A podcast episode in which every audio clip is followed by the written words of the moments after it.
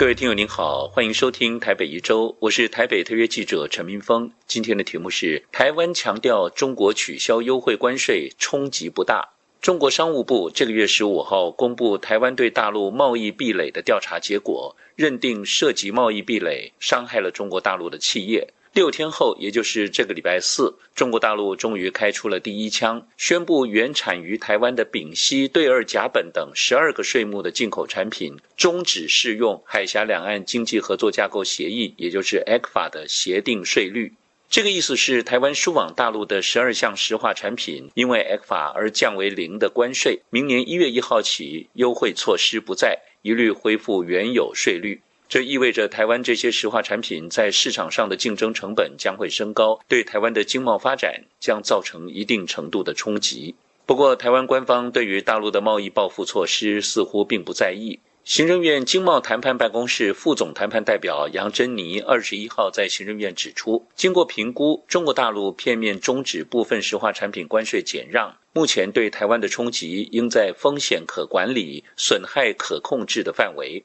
台湾经济部国贸署更发布新闻表示，这种经济胁迫的行为成效相当有限，原因有三个：一，这十二项受影响的产品将回归最惠国税率。这些产品今年一到十一月对中国出口金额大约是十八亿美元，占对中国总出口金额只有百分之一点三。其中绝大多数大约十六亿美元的商品税率将会变成百分之一或百分之二，而且多数是台商在中国设厂所需要的上游原料。二，今年一到十一月，台湾对中国出口占整体出口比例已经由过去的四成以上降低到约百分之三十五，其中强势的半导体产品更占五成以上。近九成是加工组装之后，另外销往世界的中间材，显示台湾近年来的产业发展、全球布局已经可以看出成果，也让中国这次片面行为对台湾的出口影响非常有限。三，今年台湾整体石化业对中国的出口原本就衰退了三成以上，主因是中国石化业大量扩产，自身产能陆续开出，加上中国经济复苏缓慢，使得中国已成为全球石化业的红海市场。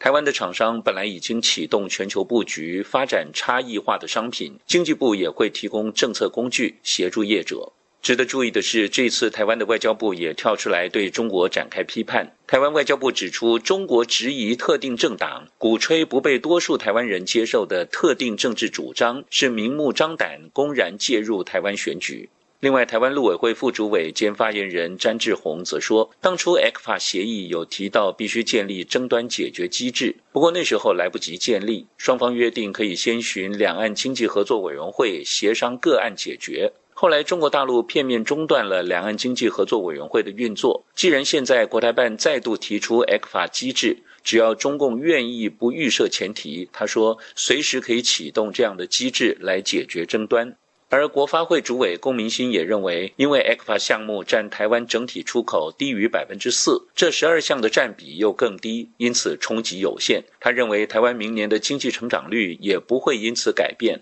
还是会超过百分之三左右。尽管台湾官方一副胸有成竹的模样，但受到直接冲击的台湾石化工会则指出，由于石化产业的原料在制成上互有关联，因此中国虽然只有终止十二个税目进口产品优惠关税，但对台湾石化产业的影响是一连串的冲击，遍及上下游的产业链。尤其台湾必须跟日本、韩国等亚洲周边的国家竞争，但竞争对手有其他自由贸易协定 FTA 的优势，因此失去 ECFA 的关税优惠之后，恐怕会使台湾石化产业的处境更加艰难。这十二项石化产品是中国大陆报复措施的全部呢，还是只是开头？在台湾大选投票日只剩二十二天的此刻，中国的报复措施会不会扩大？会不会对台湾的选举结果产生影响？听友不妨拭目以待。以上台北一周今天的题目是：台湾强调中国取消优惠关税冲击不大。我是台北特约记者陈明峰，感谢收听。